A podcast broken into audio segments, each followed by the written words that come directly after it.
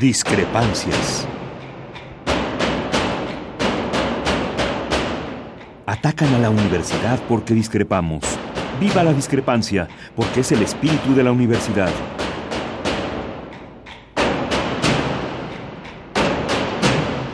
Martes de Discrepancias. Conduce Miguel Ángel Velázquez.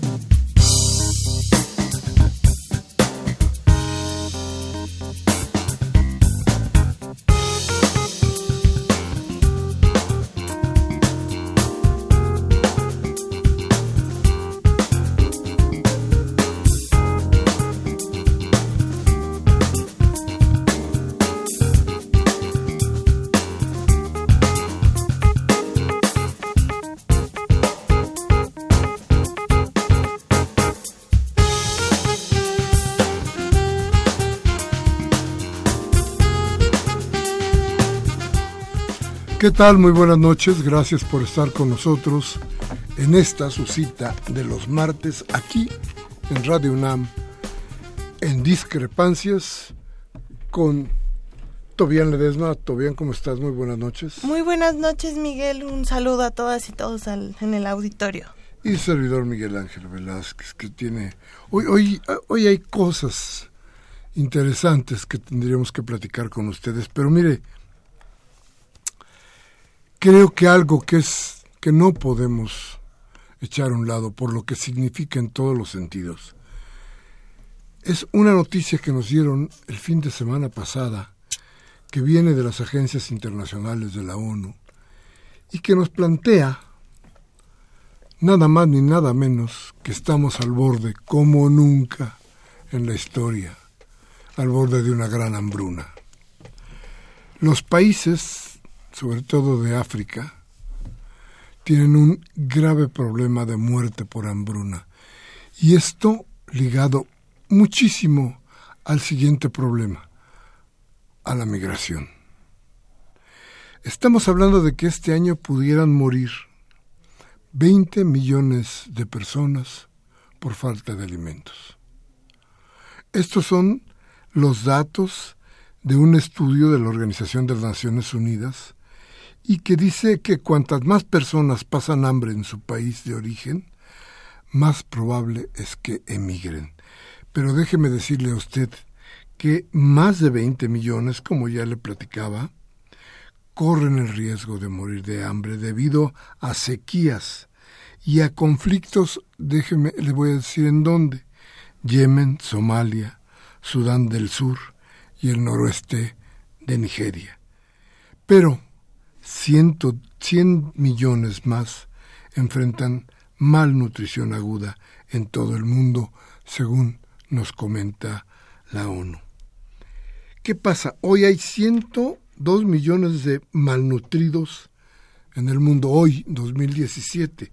Es decir, un 30% más de lo que había el año pasado, que solamente se contaba por 80 millones un récord de 65.3 millones de personas abandonaron sus países, y aquí viene el enlace con el otro fenómeno, abandonaron sus países 65.3 millones de personas.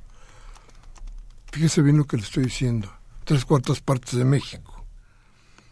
Ellos abandonaron sus países en el mundo en el 2015, según datos de la misma ONU y 1.6 millones de refugiados e inmigrantes llegaron a la Unión Europea entre el 14 y el 16. 1.6 millones. Y esto causó disputas y graves problemas entre los Estados miembros de la Unión Europea porque no sabían qué hacer con este, con este problemón de la migración. Sobre todo porque recuerde usted que son países, eh, en algunos casos muy pequeños, y, demasiado planificados. Es decir, ya se sabe qué tiene que hacer cada quien, en dónde lo tiene que hacer, cuántos trabajos debe haber. Todo eso, todo eso se descompone cuando de repente llega un número muy grande de gente con hambre, sin trabajo y regularmente con muy pocas eh, herramientas de vida para poder, por ejemplo, trabajar en algún lugar. Fíjese nada más, el número de personas que huyen de un país aumenta en 1.9% por cada incremento porcentual de inseguridad alimentaria. Esto nos dice el Programa Mundial de Alimentos, también de la ONU, en el primer reporte que, que, que, analiza en forma amplia el vehículo, el vínculo, perdón, entre la hambruna y la migración. Los conflictos prolongados, los conflictos armados, las guerras, también llevan a más, a, más gente a abandonar sus hogares y los flujos de, salida de, de salida de refugiados, que aumentan 0.4% cada año adicional de guerra, según ese mismo análisis del que le estamos hablando. Al entender la dinámica, dice el estudio, que lleva a la gente a emigrar, podemos lidiar de mejor manera con lo que está en el corazón de la migración forzada y lo que se debe hacer para poner fin a su sufrimiento. Esto lo dice David Beasley, que es el director ejecutivo del PMA. El estudio de, este, de esta de esta agencia incluyó entrevistas con migrantes de 10 países y reveló que la hambruna, la hambruna sirvió como base, de, fíjese bien, del reclutamiento en zonas de conflicto, ya que existen reportes de personas que se unieron a grupos armados para poder alimentar a sus familias. A su vez, la guerra provoca escasez de alimentos. Dese cuenta usted de este círculo vicioso y peligroso en el que estamos envueltos en el mundo para darnos una idea de lo que pasa. Pero este dato, este dato es muy importante porque porque hay muchos agentes de, de la derecha, del neoliberalismo principalmente, que advierten, que dicen que no existe ningún estudio en el mundo que ligue la violencia con la pobreza. Déjeme decirle, uno de ellos es Cuadri. Este que ahora creo que es candidato, ¿no? En el Estado de México y este digo porque de ha sido candidato muchas veces sí es que es que es, es un candidato oportuno siempre que haya una lana él es candidato ¿no? Y, él dice o decía que no hay ningún estudio serio decía él que ligue a la pobreza con la con la violencia. Les repito lo que dice el programa mundial de alimentos que incluye entrevistas con migrantes de 10 países y revela que la hambruna sirvió de base de reclutamiento, oiga bien, en zonas de conflicto, ya que existen reportes de personas que se unieron a grupos armados para poder alimentar a sus familiares. A su vez, dice el estudio, la guerra provoca escasez de alimentos. Y le voy a decir por qué traje, Tobian, este estudio aquí. Lo traje por una razón fundamental. En México está sucediendo algo parecido. Así es. La pobreza, el abandono al campo, la posibilidad o la imposibilidad de podernos alimentar, terrible, y la migración de gente, sobre todo gente joven, hacia los grupos violentos y a los grupos armados. Si alguien quiere desmentirlo, correcto. Nada más les digo, fíjense quién muere Fíjense dónde mueren. Fíjense por qué, por qué mueren. En fin, empezamos ya nuestro programa. Hay muchas cosas más por comentar, todavía. Vámonos a ir en un corte rapidísimo y vamos a regresar. platicando. Porque este asunto tiene para mucho. Nuestros teléfonos 55 36 8989. Nuestra alada sin costo 01 850 52 68 8. Vamos al corte.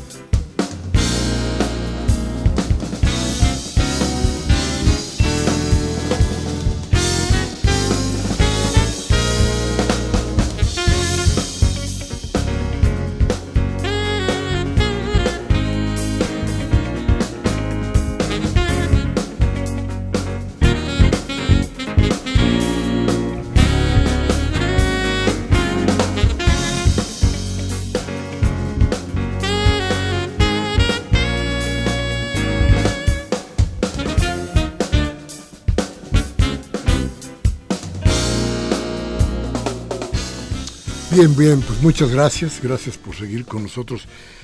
Este, este problema, el problema del hambre, el problema de la violencia, el problema de la migración, el de la violencia no lo toca tan a fondo el, el, eh, el Programa Mundial de Alimentos, pero creo que es demasiado importante, creo que tendría que ser analizado muy de fondo, porque en México está sucediendo, ¿no, Toby?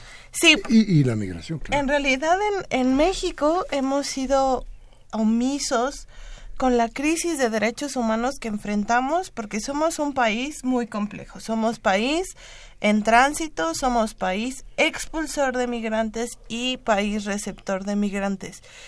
Como expulsor, todo el mundo sabemos la cantidad de mexicanos que han salido hacia Estados Unidos. El 90% de los mexicanos migrantes viven en Estados Unidos. El resto se reparte en el mundo.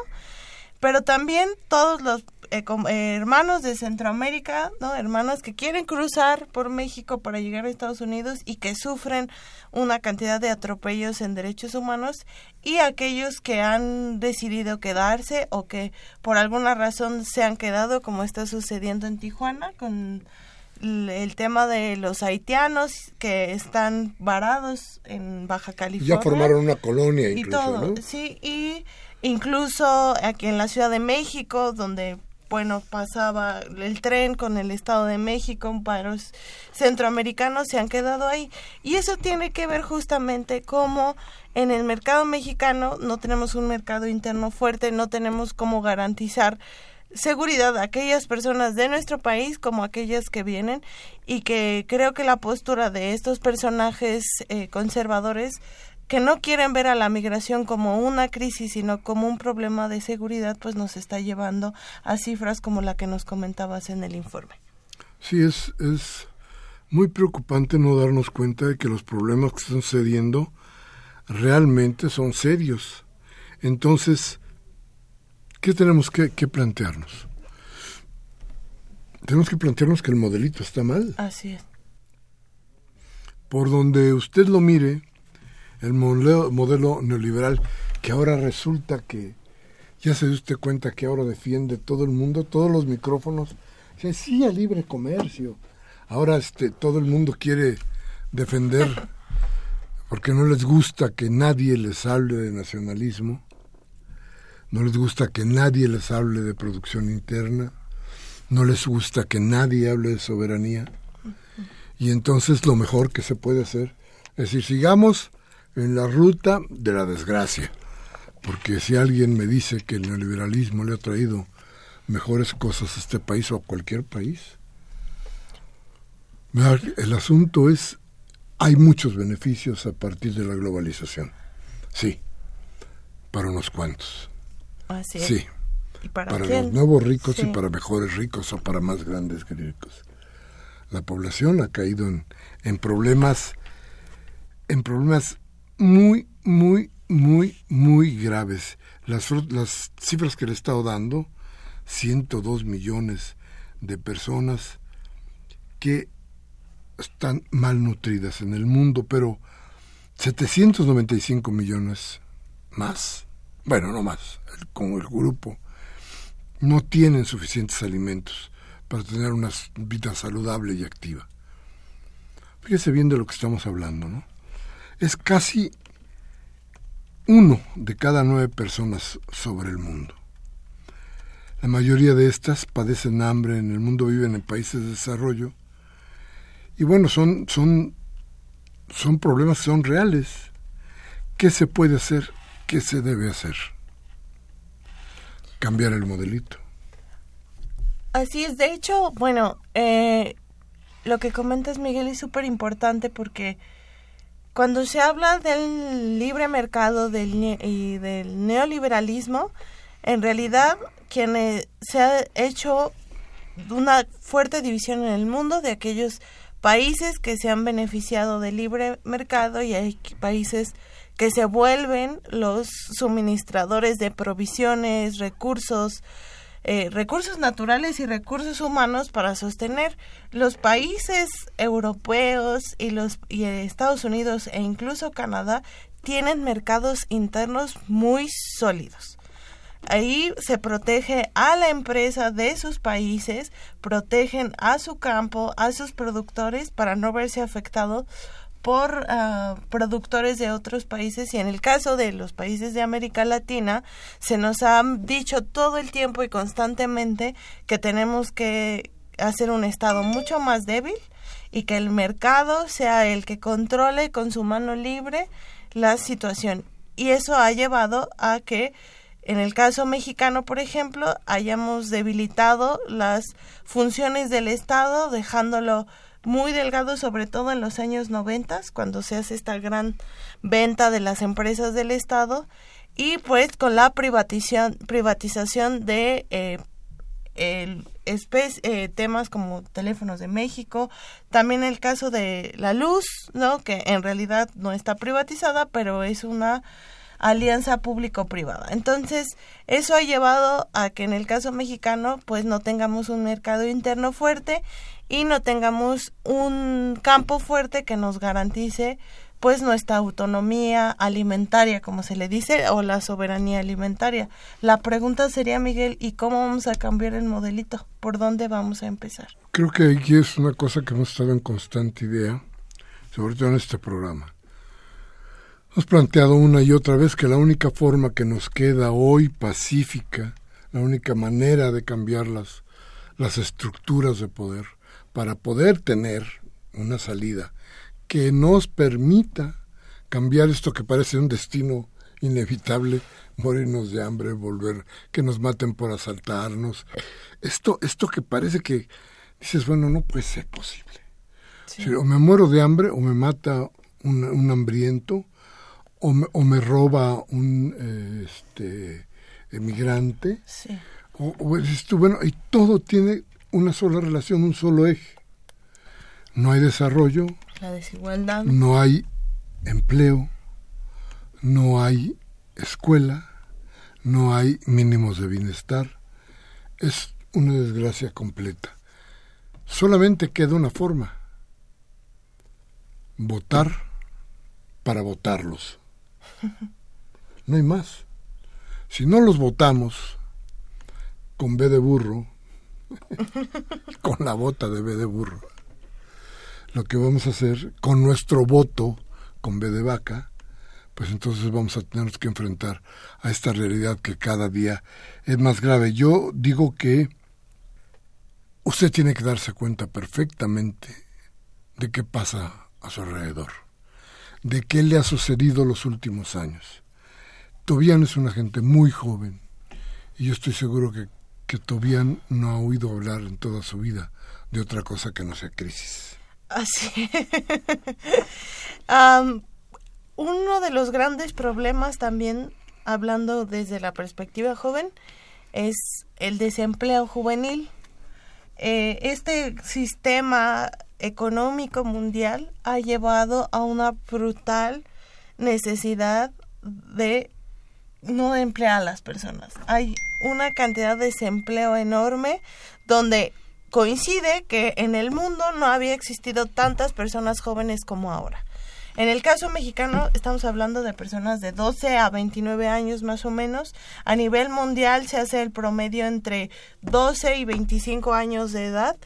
Y eh, los principales países que enfrentan desempleo juvenil en realidad no solo son los países en vías de desarrollo, sino también en países como España, Italia, Incluso en Inglaterra presentan altos índices de desempleo juvenil debido a que no hay un mercado donde insertar a estas personas en el mundo laboral.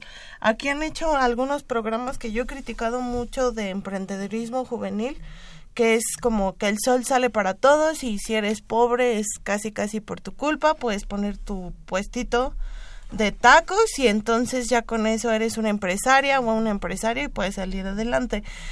Yo creo que no debe ser tan así, ¿no? En realidad hay condiciones de desigualdad que enfrentan las personas para lograr poder tener un negocio, para incluso eh, toda esta crítica a lo que hay a las personas en el comercio informal, ¿no?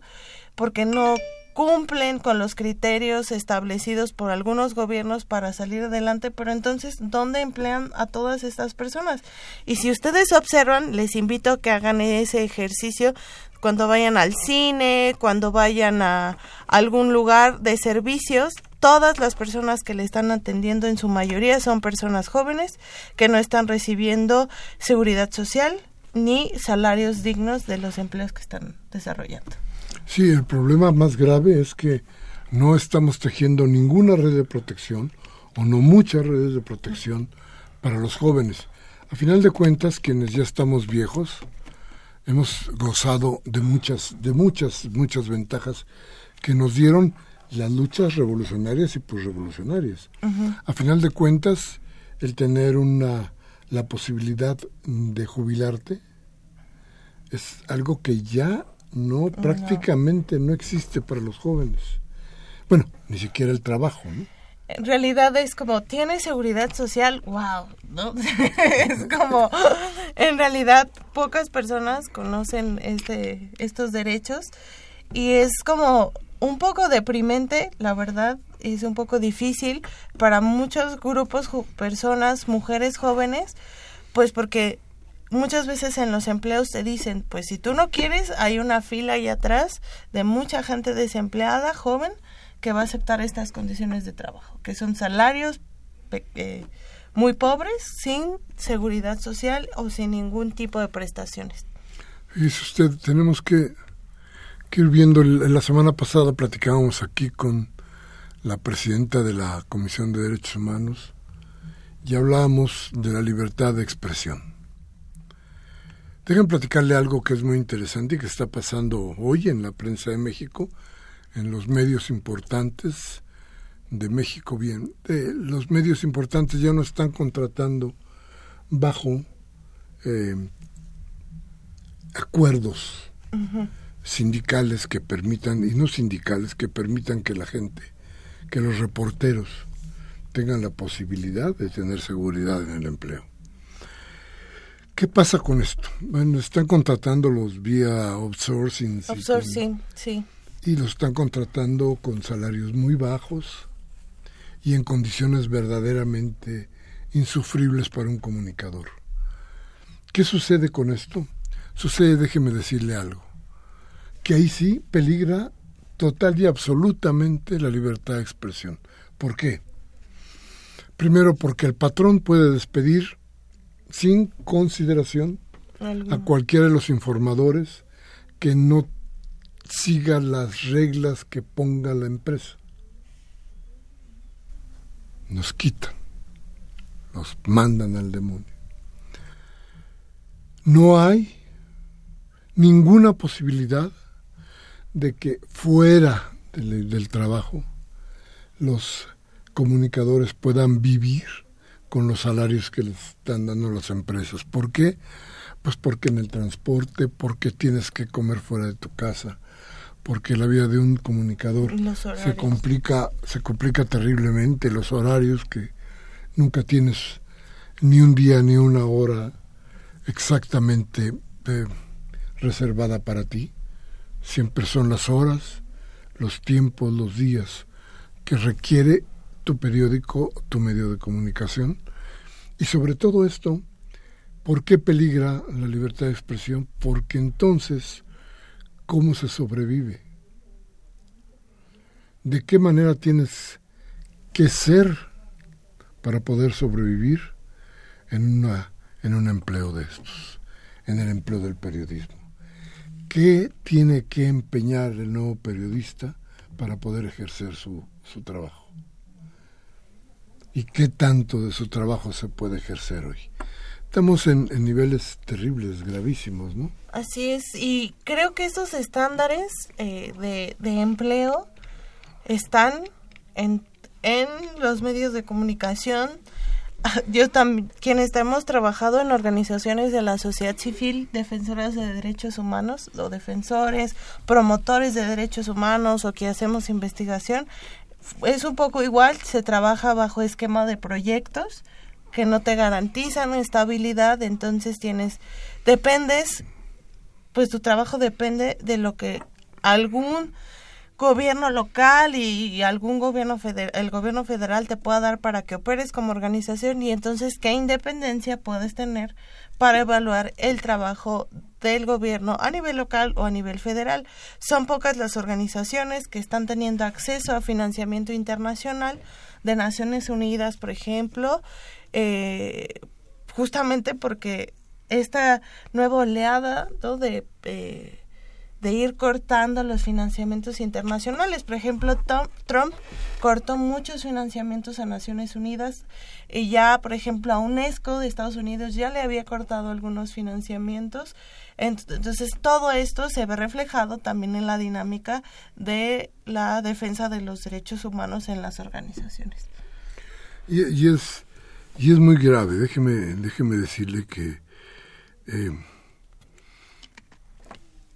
por el otro lado, esto, el pretexto, el mejor pretexto de los medios para hacer, o en los medios y en las empresas, para hacer lo que han hecho con la vida de los trabajadores, es decir, que los sindicatos han abusado. Y los sindicatos han abusado. Las condiciones muchas veces que se imponen desde los contratos colectivos de trabajo suicidan las empresas. Yo creo que no puedes ir a un lugar tan extremo como en el no dar ni salario ni prestaciones y no puedes ir al otro extremo, donde lo que haces es peligrar es tu centro de trabajo, porque, porque el centro de trabajo no tiene para dar más. ¿no? Vamos a un corte rapidísimo, regresamos con el tema y con, no lo dejemos, vamos a ver más, más cosas aquí. Ya hay debate en, en el Estado de México seguramente no servirá para nada. Yo le invito a usted a que no le cambie. No tiene ningún caso oír lo que van a decir esta gente, porque el debate en su forma intrínseca, en la más eh, profunda, no pretende darle a usted elementos para saber quién va a gobernar. Si acaso le dirán a usted quién quiere robarle menos y si van a robar, pues todos son más o menos la misma cosa. Esto no vale la pena. Vamos al corte y regresamos nuevo.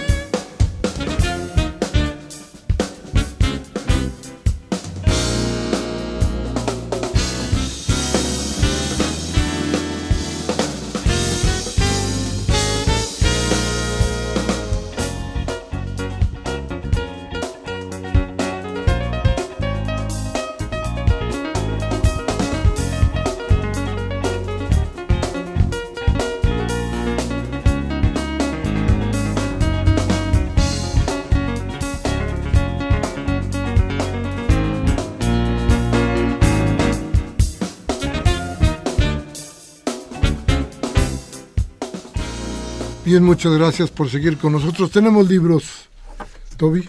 Sí, tenemos uh, Constituciones Políticas de la Ciudad de México y también el libro de herramientas para el ejercicio periodístico para que nos llame y le regalemos un ejemplar. Claro, y aquí cualquiera de los la Constitución y las herramientas para el ejercicio periodístico son dos libros que tenemos aquí para que usted pase aquí a las instalaciones de Radio Universidad y obtenga uno de ellos. Esto está en Adolfo Prieto 133 en la Colonia del Valle, pero llámenos y haga su apartado. Sí, nuestros teléfonos es el 55 36 89 89 y nuestra alada sin costo 01 800 50 52 68 8. Bien, a ver, hablábamos también de cómo era, porque todo esto termina degenerando los sistemas, corrompiendo todos los tejidos sociales que puedan existir. Déjeme, déjeme entonces insistir en el hecho de la violencia alimentada por ¿Por qué? Pues por la hambruna. Por la hambruna. No, el delito que nace de, del tengo hambre. En febrero de este año, fíjese nada más, en, en, Sudán del Sur se declaró la hambruna. Sudán del Sur tiene un conflicto armado desde el 2013. La gente la gente ya no trabaja el campo.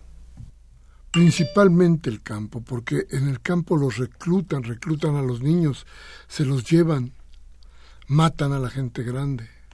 Entonces, piense usted en nuestro país. Alguna vez les platiqué de qué pasaba en el norte de México, donde los muchachos acostumbran por el calor o por la costumbre a echar chelas afuera de los oxos. Y ahí llegan los reclutadores y les entregan, ¿cuánto cree usted? Mil pesos a cada uno. Les dan armas y por mil pesos les piden que bloqueen una carretera. Los muchachos que no tienen absolutamente nada van, bloquean la carretera, se regresan a tomar su chela y ya tienen mil pesos. Y regresan el arma. Y se acabó. Y algunos de ellos quedan ya en la lista, en el, en el, en el grupo de los que van a estar sirviendo a los demás. Mire usted, eh, eh, si no es grave que los niños en Puebla estén hablando de que van a ser halcones porque es lo que les conviene. Fíjese usted si no es gravísimo, después del enfrentamiento que vimos de los guachicoleros con el ejército. Los niños de la población decían, nos conviene mucho porque tenemos dinero para nuestras casas. Bueno, y todo eso produce violencia. Y después, si a final de cuentas no se quiere arriesgar tanto, ninguna persona no quiere tomar las armas, no quiere llegar a, un bloqueo, no quiere hacer una acción violenta, tiene otra salida. Y este régimen les ha, perdido, les ha permitido tener otra salida. ¿Cuál es la otra salida? Vender el voto. Lo que hoy pase en el Estado de México será muy importante en términos de la opinión pública porque se van a formar de una vez, eh, que le diré a usted, unas opiniones muy claras sobre quiénes están ahí, pero creo que ya las tenía desde el, desde el debate pasado y desde antes. Yo creo que hay mucha claridad. Pero el problema va a ser quién tiene dinero para comprar los votos. Así es. ¿Y quién los va a vender? Los jóvenes. Es esto que comentas, Miguel, es, es parte central de la crisis que estamos viviendo, porque además hay un término que en México casi no se usa, ¿no? Pero que eh, debemos empezar a considerar que se llama juvenicidio y es el asesinato del Estado y de otros actores a las personas jóvenes.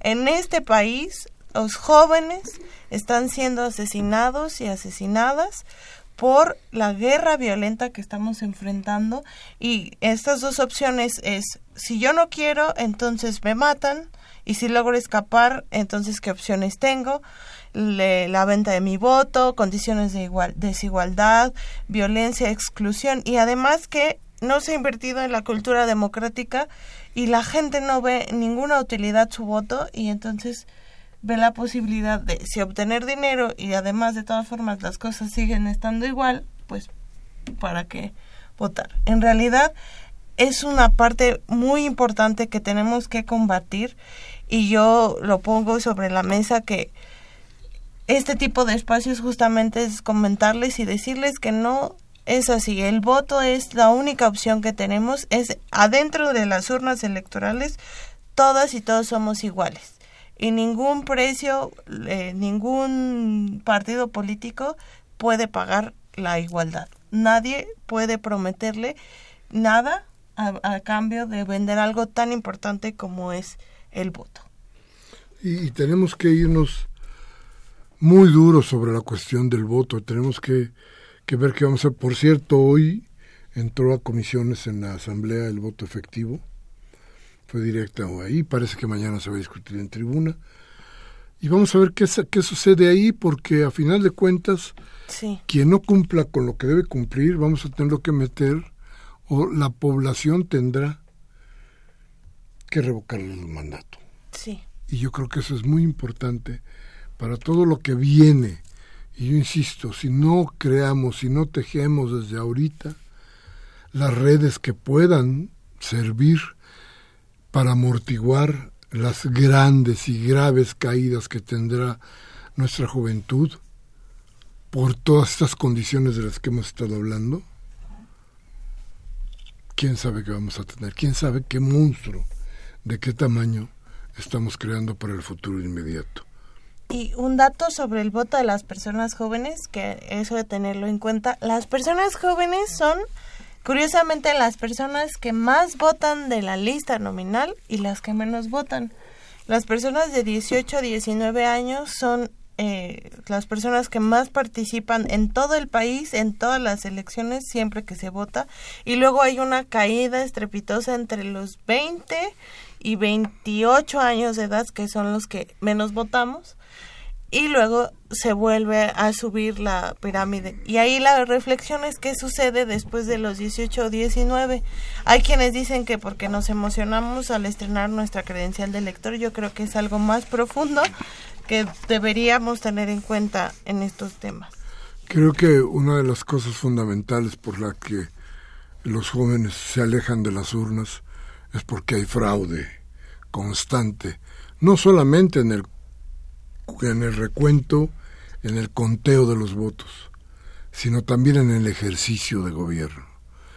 Lo más grave es que un joven que haya votado por tal o cual personaje vea que ese personaje es exactamente haga lo contrario a lo que él pensó que debería ser y por lo que él le dio su voto. Creo que eso es eso es gravísimo porque porque insisto, sin los jóvenes, pues no hay futuro. Tenemos que ver nuestro futuro. Pero sabes una cosa que me llama mucho la atención, Toby, que resulta que de todas maneras no hay ninguna convocatoria, por ejemplo, por ejemplo, no hay convocatoria para nada en ningún momento para que se trabaje el campo. Por parte de las de las eh, eh, agencias gubernamentales, ni yo no conozco ninguna idea, ningún programa que diga, a ver, jóvenes, vamos a reclutarnos. Yo me acuerdo, tú seguramente lo habrás leído, pero bueno, yo lo viví por ahí. Este, de pronto en Cuba y en Nicaragua se hicieron incluso convocatorias a nivel internacional en Nicaragua para recoger café, para la educación, y eh, y también se hicieron otras en Cuba, donde toda la gente iba a cortar caña, porque el azúcar era el principal producto de exportación de la isla. No hay en México ninguna convocatoria para que la gente, y sobre todo la gente joven, que dice que no tienen estudio, que no tienen trabajo, sí puede haber trabajo. Pero se requiere de un gobierno que tenga la visión para que esos campos puedan salir adelante. Lo que ya no podemos hacer es seguirle dando a Walmart y a todos estos señores de mucho dinero el producto del campo. Esto ya no debe ser, no puede ser, y se hace porque los dueños de las grandes extensiones son apenas unos cuantos. ¿No es cierto? Sí, de hecho, aquí para unos datos eh, de Naciones Unidas, donde, bueno, una meta en el mundo es llegar al hambre cero que es una meta que el Estado mexicano se ha comprometido, a, comprometido a llegar, que en el 2030 eh, se acabe el hambre en el mundo. Esta agenda, ya se lo había lo he mencionado varias veces, la agenda de los objetivos de desarrollo sostenible, y justamente dice que la, la agricultura es el sector que más empleo produce en el mundo, suministrando la forma de vida del 40% de la población mundial. Es una fuente de ingresos y trabajo en los hogares, pero sin embargo son hogares pobres rurales.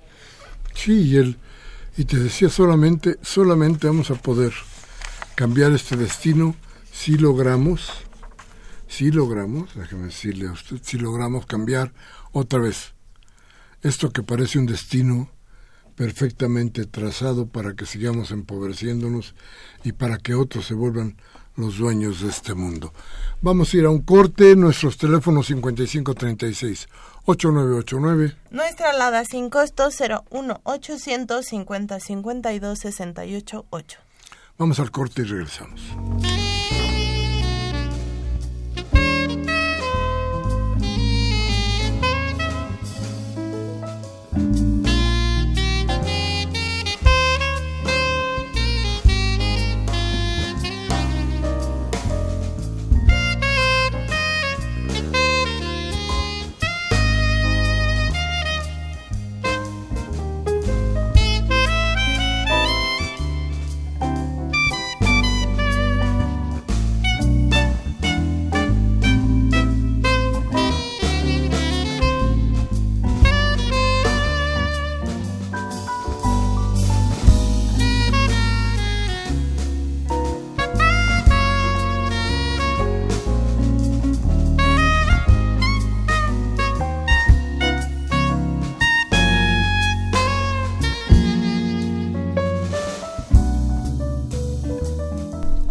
Gracias, gracias por seguir con nosotros. Libros ya hay quien nos llamó por libros. De herramientas para el ejercicio periodístico, Daniel Sumano. La señora María Lourdes Gil, Leopoldo Pérez y la señora María del Refugio Servín. Sí, además ya también para la Constitución Política de la Ciudad de México. Acuérdese usted que para pasar a recogerlos, desde mañana se puede, en horas hábiles, en el área de servicios culturales de Radio NAM, Adolfo Prieto 133, Colonia del Valle, entre Xola y Morena, cerca del Metrobús Amores. Bueno, había todavía una cosita por ahí que teníamos pendiente sobre la cuestión de la hambruna. ¿Toby? Pues ah, en realidad es un tema, es una crisis mundial. Sí. El tema del hambre que hay que enfrentar y los números, como los comentaba, son 795 millones de personas que no disponen alimentos para vivir una vida saludable y activa. Entonces es una crisis que eh, todos los estados del mundo están comprometidos a combatir. Esperemos y en 2030 será una nueva evaluación de la crisis de la humanidad en este tema. Y vamos a tratar de conectar a la gente de la ONU para que venga al programa y que nos platiquen de cómo está la situación. Y otra vez del modelo que nos rige, ¿no? Bien, yo quería, antes de que vayamos al, a nuestras llamadas, a la voz de usted que ya hemos dicho y reiteramos, es lo más importante en este programa, no pasar por alto lo que sucedió o lo, de lo que nos enteramos el fin de semana en el caso de esta muchacha muy, muy joven, Lesbi eh, ah, bueno, no recuerdo ahora el, apellido, pero que encontraron con un cordón de teléfono atado al cuello en instalaciones de la Universidad Nacional Autónoma de México. Esto trajo una serie de comunicaciones vía Twitter por parte de la autoridad judicial en la que parecía que se trataba de argumentar que la muerte de esta mujer tenía que ver con su conducta eh, personal. Así es. Y no con alguien que hubiera tratado de infringirle la muerte. A ver, era muy pronto, era casi una cuestión inmediata el reaccionar de esa manera sin conocer la vida de Leslie. Sí. No se podía decir que la muchacha estuviera acostumbrada a beber alcohol o a, ingerir drogas si no se tenía idea de su vida. Entonces, sí, lo que parecía es que se estaba tratando de dar un argumento para hacer menos grave el crimen. De ninguna manera puede ser menos grave. De ninguna manera se pueden dar este tipo de comunicados que son graves para, para, para todos nosotros, porque volvemos a lo mismo.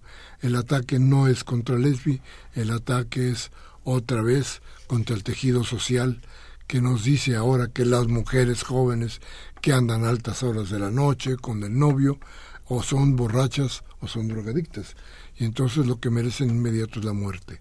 Esto no puede suceder y no debe suceder. Creo, sin embargo, que eh, el resultado de esto, que fue el, eh, el sacar de comunicación social de la, de la, de la Procuraduría General de Justicia del Distrito Federal a la directora de comunicación social, parecería, pareciera en el concierto de las cosas que han pasado en el gobierno del Distrito Federal algo inusual. Le voy a decir por qué y rapidísimo.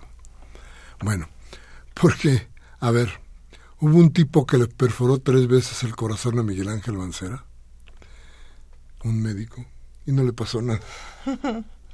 y sigue ejerciendo su función tan tranquilamente. Y como ese, han pasado veinte mil cosas más. ¿Se acuerda usted del pito de Mancera? Sí. Y, de una serie de comunicaciones que han sido terribles, ¿no? Sí. Entonces, este, lo más común hubiera sido que no pasara nada. Pasó. Pasó sin tener en consideración, me supongo yo, por la rapidez que también se dio esto, y por la renuncia que llegó desde el gobierno central, este, me parece que pudiera haber sido un tanto injusto el desenlace en contra de la directora de comunicación social.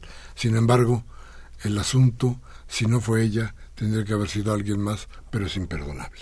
Sí, es, eh, les invito, si quieren conocer la profundidad de cómo se llegó a esta manifestación en redes sociales con el hashtag Si me matan, donde es eh, terrible, donde varias mujeres y hombres también compartimos lo que podrían decir de nosotros en un país donde matarte o que te desaparezcan es algo muy común. Entonces, como dijo la mamá de Lesbi en la marcha de la semana pasada, que no dejemos de protestar y el espíritu del Lesbi vive entre todas nosotras.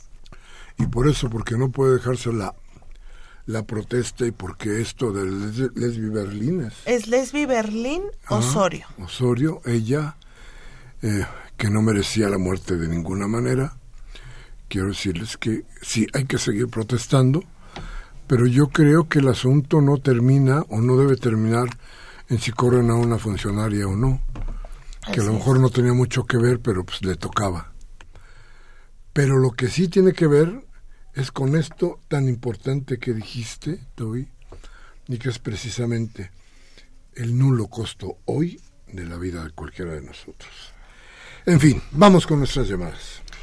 Eh, José Ayala Montoya De Venustiano Carranza. Hay lugares en México en donde el gobierno prohíbe producir más de lo que se, se puede producir. En México tenemos para producir y no debería haber hambruna. No, no debería, pero hay. No deberían suceder tantas cosas en este país donde están sucediendo tantas, tantos horrores.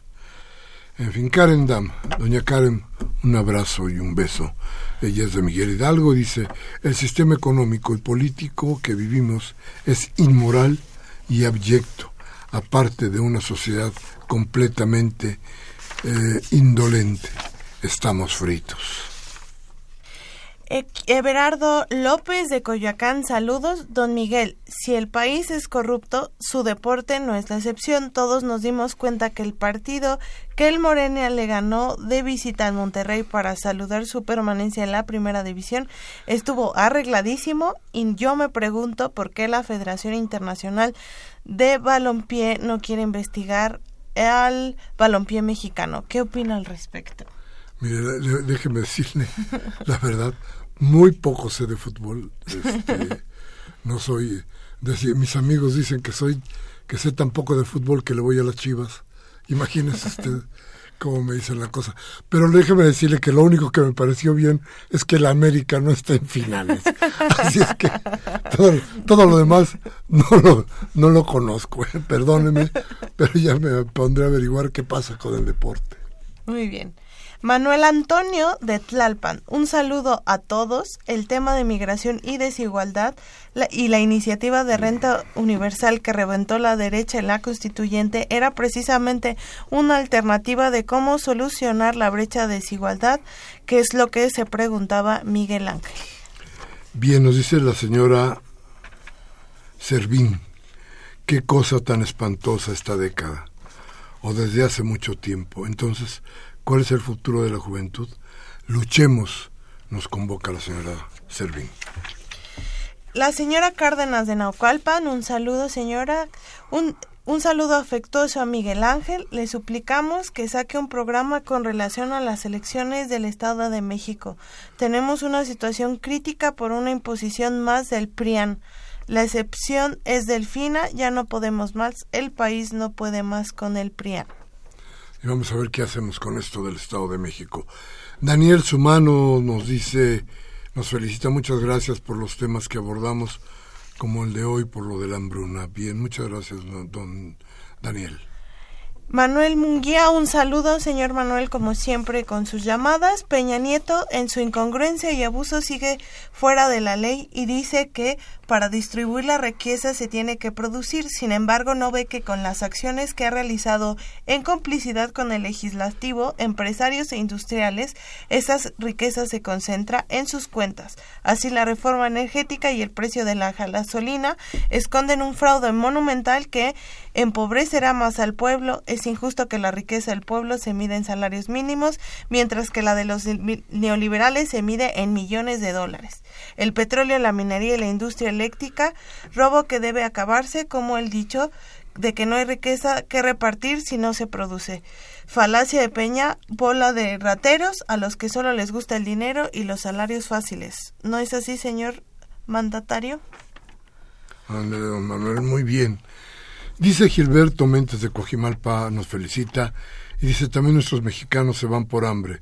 Tenemos, fácil, tenemos 70 años con este problema. Correcto.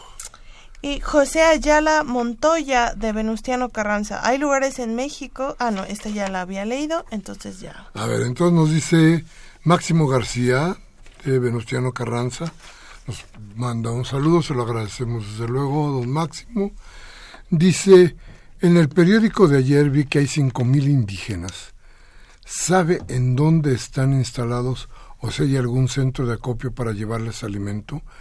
Este, a ver, no, no tengo muy, mucha claridad, don Máximo, hay muchísimos, más que cinco mil indígenas, este, y eh, no tengo idea de si algo pasó en especial para que estén pidiendo ayuda, pero déjeme investigar y el programa que viene le damos información.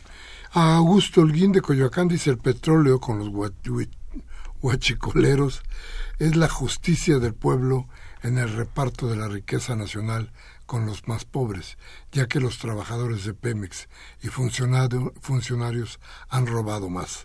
La honestidad comienza desde arriba y seguimos esperando qué va a pasar con la Casa Blanca y la Casa de Malinalco. Bien, pues ya se nos acabó el programa. Ya. ya se nos acabó. Muchas gracias a usted por estar con nosotros. Gracias, Toby. Muchas gracias. Un saludo a todas y todos. Y hoy, martes 9 de mayo, cuide mañana a su madre. Cuando, sea, cuando menos poquito, no tenga usted pocas intenciones de llevarla a comer, llévela a comer. Entonces, hoy martes 9 de mayo del 17, Humberto Sánchez Castrejón en los controles técnicos, Roberto Hernández y Mariana Malagón en la asistencia de producción, Baltasar Domínguez en la producción, su servidor Miguel Ángel Velázquez, que como siempre les dice, les pide, les ruego, si lo que hemos dicho aquí les ha servido de algo, tómese un café con sus amigos mañana, hable de lo que aquí hablemos, reflexione piense. Pero si no quiere echar a andar el cerebro, la democracia le da opciones. Cambie la Televisa, MBS, Radio Fórmula. Tiene muchas opciones para que le dejen sin funcionar el cerebro. Hasta la próxima.